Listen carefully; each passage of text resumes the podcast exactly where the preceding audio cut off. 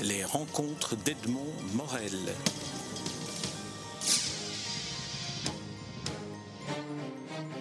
Euh, Maurice Culot, nous nous rencontrons à l'occasion de l'exposition que le CIVA et les archives d'architecture moderne consacrent à la guerre 14-18, intitulée 1914-1918 et après. Alors il y a trois thématiques. L'une, la première dont j'aimerais qu'on parle, ce sont les dessins de Henri Deré que vous nous avez fait visiter. J'ai enregistré quelques échos de, cette euh, visite pour des guides. Alors, Henri Deré, si vous deviez le présenter dans son parcours euh, de prisonnier de, de, la Première Guerre mondiale, comment est-ce que vous le définiriez? Comment est-ce que vous traceriez son parcours? D'abord, je dirais que c'est un soldat courageux puisqu'il va se battre à Tirlemont, qui est une grande bataille du début de la guerre, et qu'il est fait prisonnier après avoir euh, vaillamment résisté. Donc un homme euh, courageux. Il faut savoir que les prisonniers étaient assez mal considérés, même en France. Je pense qu'un député un jour les appelait les chevaliers de la crosse en l'air. C'est-à-dire qu'il y en avait que pour les poilus ou pour les jasses en Belgique, et les prisonniers étaient considérés comme des gens n'ayant pas vraiment fait leur devoir ce qui évidemment est absolument faux.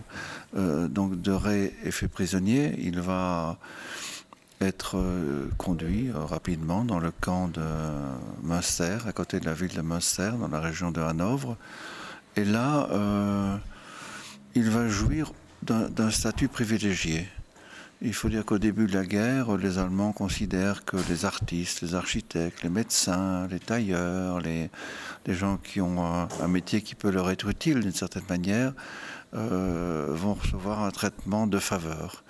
Et donc, c'est difficile à comprendre aujourd'hui que dans un camp de prisonniers, mais Henri Doré va se voir euh, doté d'un coin dans un baraquement, il peut avoir son atelier et il dessine. Au fond, il dessine la vie dans les camps.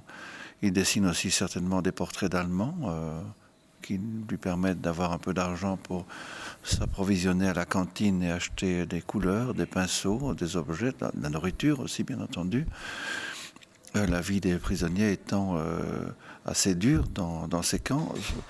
Pas toujours, il faut aussi rétablir l'équilibre parce que tous les textes que nous connaissons en français sont évidemment extrêmement sévères avec les Allemands.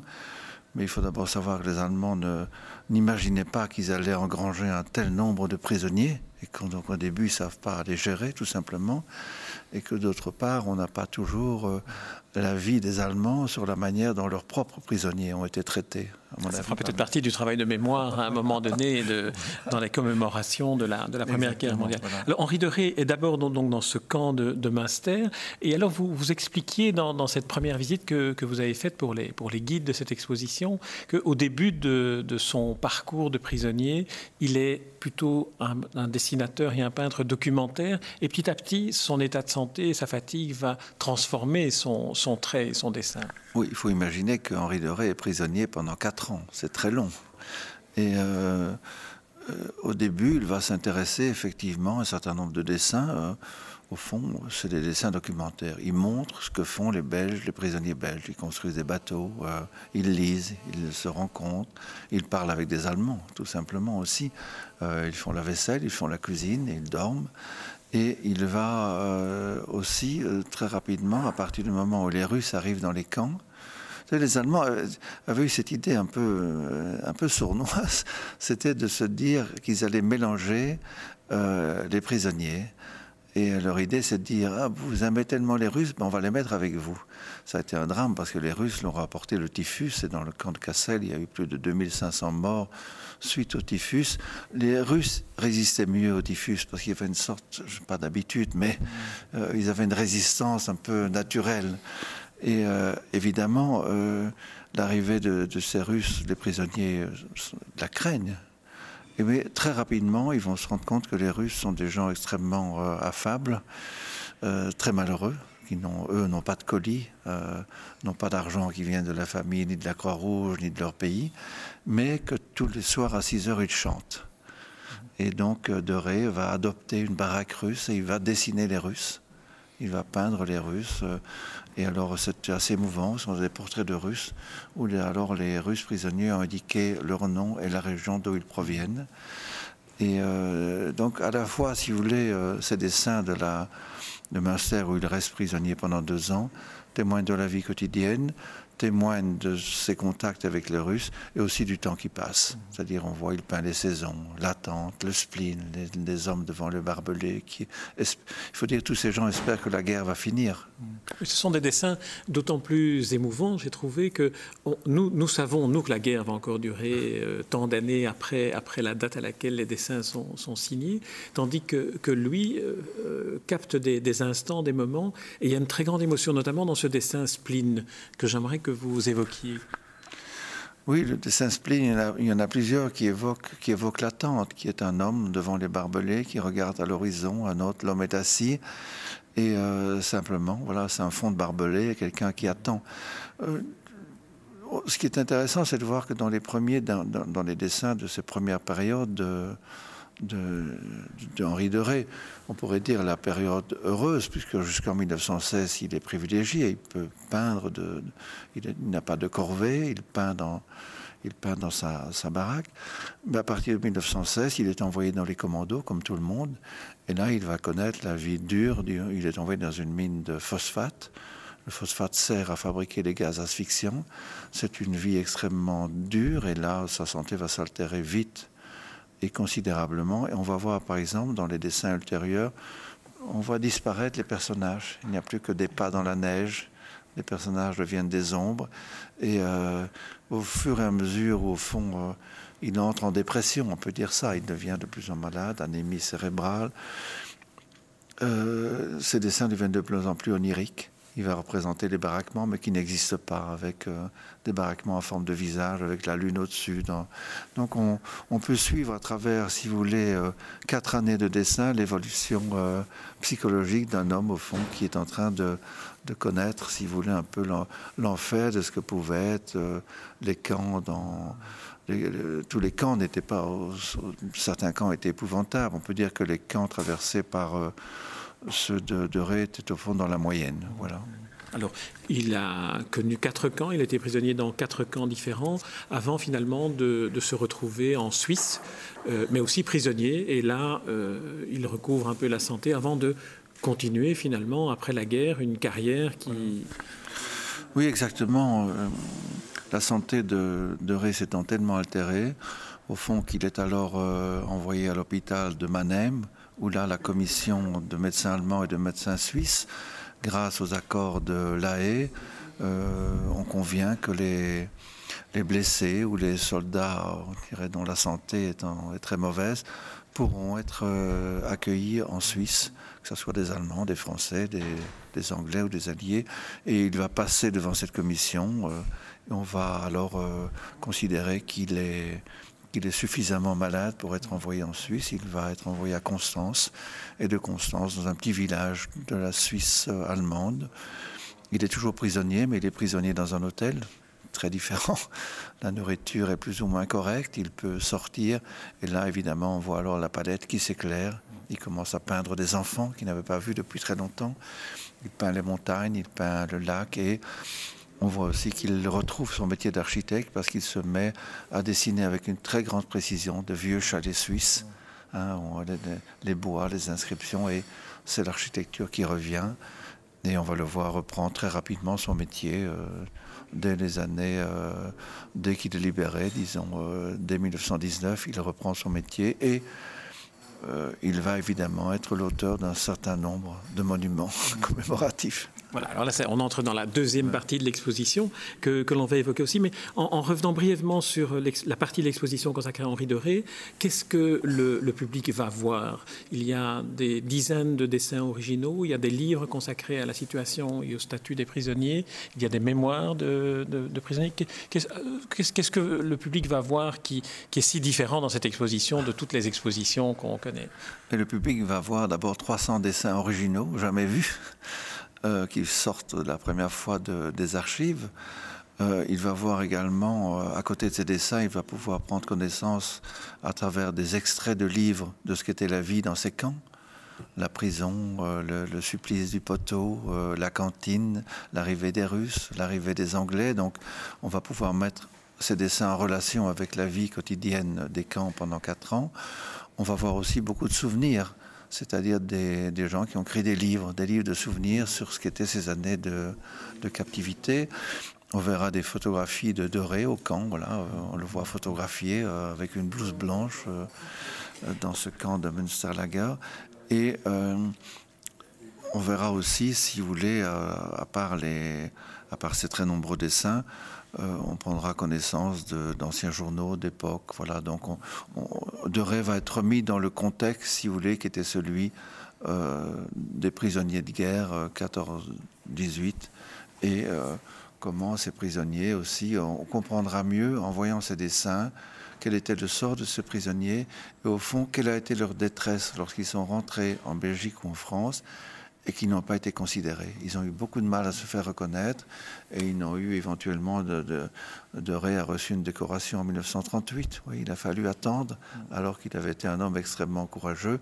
Il ne faut pas oublier que dans ces camps, euh, nombreux étaient ceux qui mouraient mourrait de maladies, de mauvais traitements, de, manque de nourriture.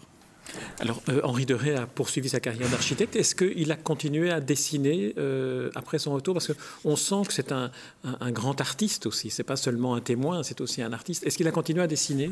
Oui, c'est un, artiste de grand talent qui avait été reconnu avant la guerre de 14-18. Il avait eu de nombreux prix. Il avait eu le prix euh, Paul Ancar en 1908. il va continuer à dessiner très très bien. Il va euh, il fera moins de dessins, si vous voulez, euh, on pourrait dire d'ambiance, parce qu'au fond, maintenant, il est pris dans son travail, mais il va réaliser beaucoup de très, belles perspectives, et on montre dans l'exposition, c'est pas l'objet de l'exposition, mais on montre quelques dessins qu'il a réalisés après la guerre, et on voit évidemment que c'est un homme, de, c'est un architecte de très grand talent. Alors l'autre, euh, l'autre exposition est consacrée à un autre artiste, un autre euh, type de, travail sur, euh, sur la mémoire, un peu plus provoquant, c'est le travail de Jean-Marie de Alors qui est Jean-Marie de et qu'allons-nous voir de lui qui s'intègre dans cette exposition 14-18 et après? Ben, Jean-Marie de d'abord est un compatriote qui s'est installé à Paris. c'est quelqu'un que peut-être un nombre de Bruxellois connaissent bien, puisqu'au fond, il était aussi architecte d'intérieur, peintre. Il a réalisé la décoration du théâtre 140 de Jodekmin à Bruxelles, qui je pense est toujours en place. Euh, à, Paris, il s'est plutôt euh, dirigé vers le journalisme et le cinéma. Alors il a intégré l'équipe de Charlie Hebdo, Charlie Mensuel, Arakiri, Métal Hurlant, euh, belle équipe d'iconoclastes. Et aujourd'hui, quand on relit ces, journaux, euh, pratiquement il n'y a plus aucun texte qui passerait la, censure. Mmh. Donc euh, c'était une époque de, liberté incroyable. On pouvait dire des choses qui aujourd'hui sont, sont interdites par les femmes, par les noirs. Par les... politiquement correct n'existait pas. Il n'y avait pas de politiquement correct et donc ça donnait un, un ton d'une rare fraîcheur, si vous voulez. Voilà. Et euh, dans cette, il va alors dans, à Charlie euh, mensuel avoir l'idée en 1974 de créer une rubrique sur l'art patriotico-tumulaire, c'est-à-dire qu'il va se promener sur les 800 km de front, là où ont été érigés des, grands monuments commémoratifs, petits et grands. Il va les photographier et il va les commenter avec beaucoup d'humour dans cette rubrique mensuelle, qui sera suivie d'une autre rubrique sur, euh, intitulée Les dommages de guerre, puis les, les, carnets du major Buxon. Il va donc euh, s'impliquer très profondément dans, au fond, euh, cette retrouvaille, pourrait-on dire, avec la guerre 14-18 à travers ces monuments et ces, maisons, villages reconstruits. Il va ensuite s'intéresser à la guerre 40-45 et va rassembler de très nombreuses photos sur les bunkers, les 11 000 bunkers du mur de l'Atlantique. Comme réalisateur de cinéma, il va être à la fois acteur et réalisateur. On le retrouve, vous pouvez le voir facilement sur Internet aujourd'hui, dans, euh, dans le bunker de la dernière rafale de Genet et Caro qui sont passés à la postérité à travers euh, le film sur Amélie Poulain. Et dans ce film, Le bunker de la dernière rafale, il tient le rôle titre du commandant d'un bunker perdu. Voilà. Euh, c'est aussi un, un, auteur de bande dessinée. Et euh, sa passion, c'est Guillaume II, que tout le monde déteste, mais que lui adore. et alors, il va essayer de rendre justice à cet empereur mal aimé. Et il va rédiger euh, plusieurs bandes dessinées, Les vacances de Willy. Il, il est l'auteur aussi d'un certain nombre de textes sur les surplus. Il se passionnait pour la réutilisation des surplus militaires. Vous verrez dans l'exposition de nombreux portraits de lui déguisés euh, avec des objets ou des vêtements qu'il achetait au magasin d'Oursou à Paris, qui est ce qu'on appelait en Belgique les stocks américains. Voilà. Alors la, troisième partie, ou disons celle qui, euh, euh, d'une certaine manière encadre l'ensemble, c'est les monuments aux morts. Alors qu'est-ce qu'on voit dans, ce qui est spécifiquement consacré aux monuments aux morts, indépendamment de ce que euh, Jean-Marie de Bucher aura montré?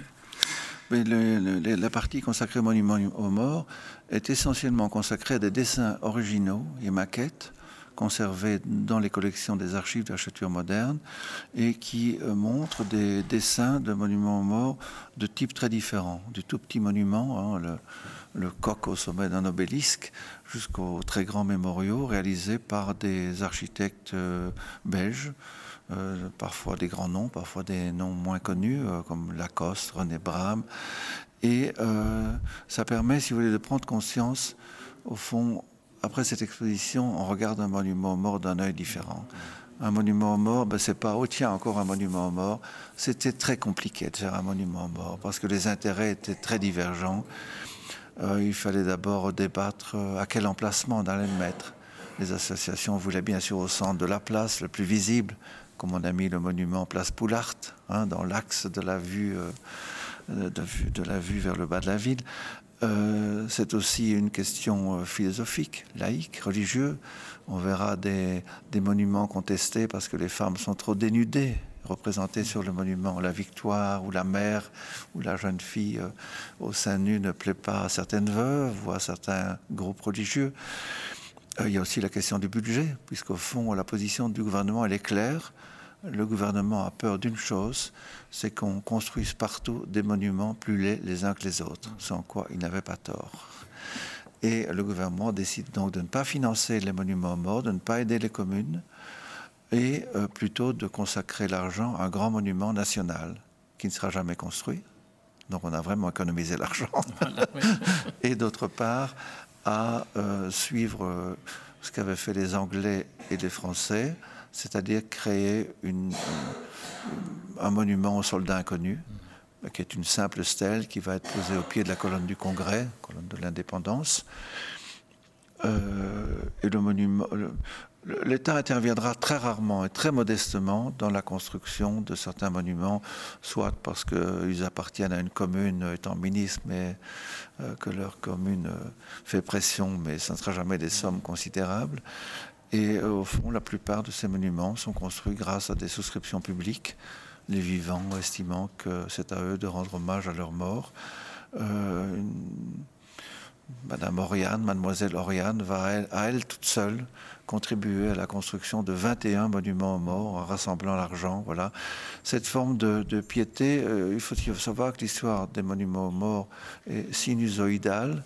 Au lendemain de la guerre, tout le monde veut commémorer jusqu'en 1924-1925. Euh, au fond, pourquoi l'allemand est l'ennemi? C'est le Bosch et le, barbare.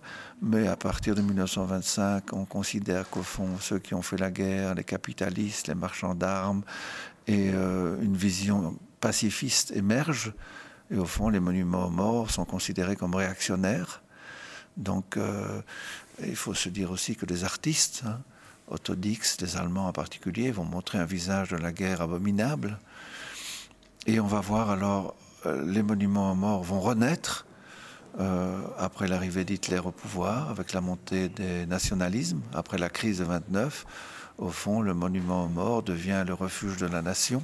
Mhm. Et donc c'est à ce moment-là qu'on construit par exemple le grand monument de la place Poulart, 1935 euh, donc vous voyez, le, le monument mort est une chose complexe. C'est pas simplement un coup de doigt et on construit un monument mort. Non, il y a, y a énormément. C'est quelque chose, si vous voulez, qui n'est pas du tout évident. Alors ma dernière question, euh, Maurice Culot, portera sur l'intitulé 1914-1918 et après. Qu'attendez-vous d'une exposition comme celle-ci? Qu'attendez-vous qu'elle change ou qu'elle apprenne au public? Euh, Est-ce que vous attendez quelque chose de, de particulier pour avoir choisi ce 14-18 et après, qui est quand même un message? Euh, oui, ce que nous voulions, c'était en tout cas ne pas essayer, si vous voulez, d'être le plus objectif possible. je pense que l'Europe se construit. L'exposition, le vernissage se fait en présence de M. Kunz, ambassadeur d'Allemagne, qui nous a reçus très gentiment. Et je pense qu'en réalité, il faut regarder cette exposition euh, avec la distance qu'elle implique, ne pas considérer que, que les Allemands étaient nécessairement tous des barbares et que les Alliés étaient tous des types formidables. Euh, je crois qu'il faut faire la, part des choses. Les guerres ont toujours été euh, l'occasion d'atrocités de part et d'autre. Et de montrer aussi que, au fond, les choses ne sont pas simples. Voilà, c'est qu'il faut, euh, il faut réfléchir beaucoup avant de, prendre une décision, qu'il faut euh, euh, se dire, si vous voulez, que quand je regarde certains dessins, par exemple, je vois le, dessin de, M. Skeuten, le père de deux illustres dessinateurs, François et Luc Skeuten, eh bien, on voit son père réalise aussi des grands dessins de monuments morts. Et dans ces dessins, on voit qu'il y a une chose qui surgit, c'est le sentiment de la grandeur. Alors ça, c'est quelque chose d'important, je pense, dans un petit pays comme la Belgique. Cette idée de, la grandeur dans la paix. Euh, les dessins, c'est la grandeur à travers des monuments aux morts, mais ça exprime aussi l'idée euh, qu'il ne faut plus faire la guerre et qu'il faut euh, se souvenir suffisamment pour que ça ne revienne pas. Mais cette idée de de la grandeur, on la trouve dans toute l'exposition. On la trouve chez Doré, la grandeur du prisonnier qui exprime, qui, on la trouve euh, dans, ces monuments. Qui, voilà, donc important dans un petit pays de ne pas toujours voir trop petit, de penser euh, que cette dimension européenne, qui est tellement contestée par certains aujourd'hui, elle reste essentielle non seulement parce qu'elle a apporté la paix, parce qu'elle apporte la culture, parce qu'elle apporte les échanges, mais aussi, je crois, parce qu'elle apporte plus de grandeur. Et ça, ça me paraît essentiel, le regard de l'autre, euh, voilà, donc je crois que c'est un peu ce que cette exposition dit aussi à travers la beauté des documents exposés euh, et, l'histoire qu'elle retrace, parce que quand même, je dirais, c'est des pans d'histoire souvent un peu oubliés et on se nourrit d'histoire quand même, non Vous ne trouvez pas? Tout à fait. Maurice Culot, l'exposition 14-18 et après est aussi l'occasion de la publication de deux livres. Le premier, le catalogue de l'exposition, peut-on dire, consacré à Henri de Ré, ses dessins, et le deuxième, euh, l'art patriotico-tumulaire, les chroniques de Charlie Mensuel, signées de Jean-Marie Debuchère, dont nous avons parlé. Alors, euh, évoquons d'abord le, premier, livre, euh, Henri de Ré, Dessin. C'est un, vrai livre d'art qui, reproduit les dessins que l'on peut voir dans l'exposition. Oui, c'est un livre où tous les dessins sont reproduits en couleur. Il y a environ 200 dessins, camp par camp. Et le livre est présenté par un texte, au fond, qui permet de retracer l'itinéraire de, de Doré et le contexte aussi de, de ce qu'étaient euh, les camps dans la période 14-18. Une carte permet de, au lecteur de voir euh, la distance entre Tirlemont où il est fait prisonnier et le camp de Münster, le camp voisin de Hamelin, celui de Göttingen, Kassel. Et ainsi on peut plus facilement imaginer ce qu'a été le, le la vie d'Henri de, Ré pendant ces quatre années. On a, le texte principal s'appelle L'envers de la médaille, c'est-à-dire que c'est ceux qui sont prisonniers et qui évidemment... Euh, et dont on a toujours très peu parlé dans le fond, hein, ceux qui sont prisonniers. C'est quelque chose qui a été plus ou moins occulté euh, après la Première Guerre mondiale et puis dont finalement qu'on évoque relativement peu. On l'évoque peu, je pense, pour plusieurs raisons. C'est une part... Euh, parce que probablement être prisonnier n'apparaissait pas comme quelque chose de glorieux par rapport aux combattants. Et d'autre part, il faut se dire qu'au lendemain de la guerre, au fond, euh, il n'y avait qu'une idée, c'était tourner la page. C'était euh, donc euh, la victoire avait été fêtée au lendemain de la guerre, les troupes avaient défilé, je pense que les prisonniers arrivaient un peu tard, tout simplement. Voilà.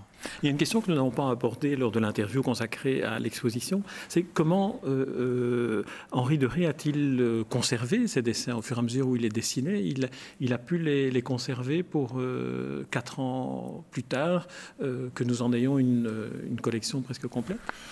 Oui, euh, quand même, la, vie des prisonniers était réglementée, c'est-à-dire qu'on les Allemands n'avaient pas le droit de, prendre leurs affaires personnelles.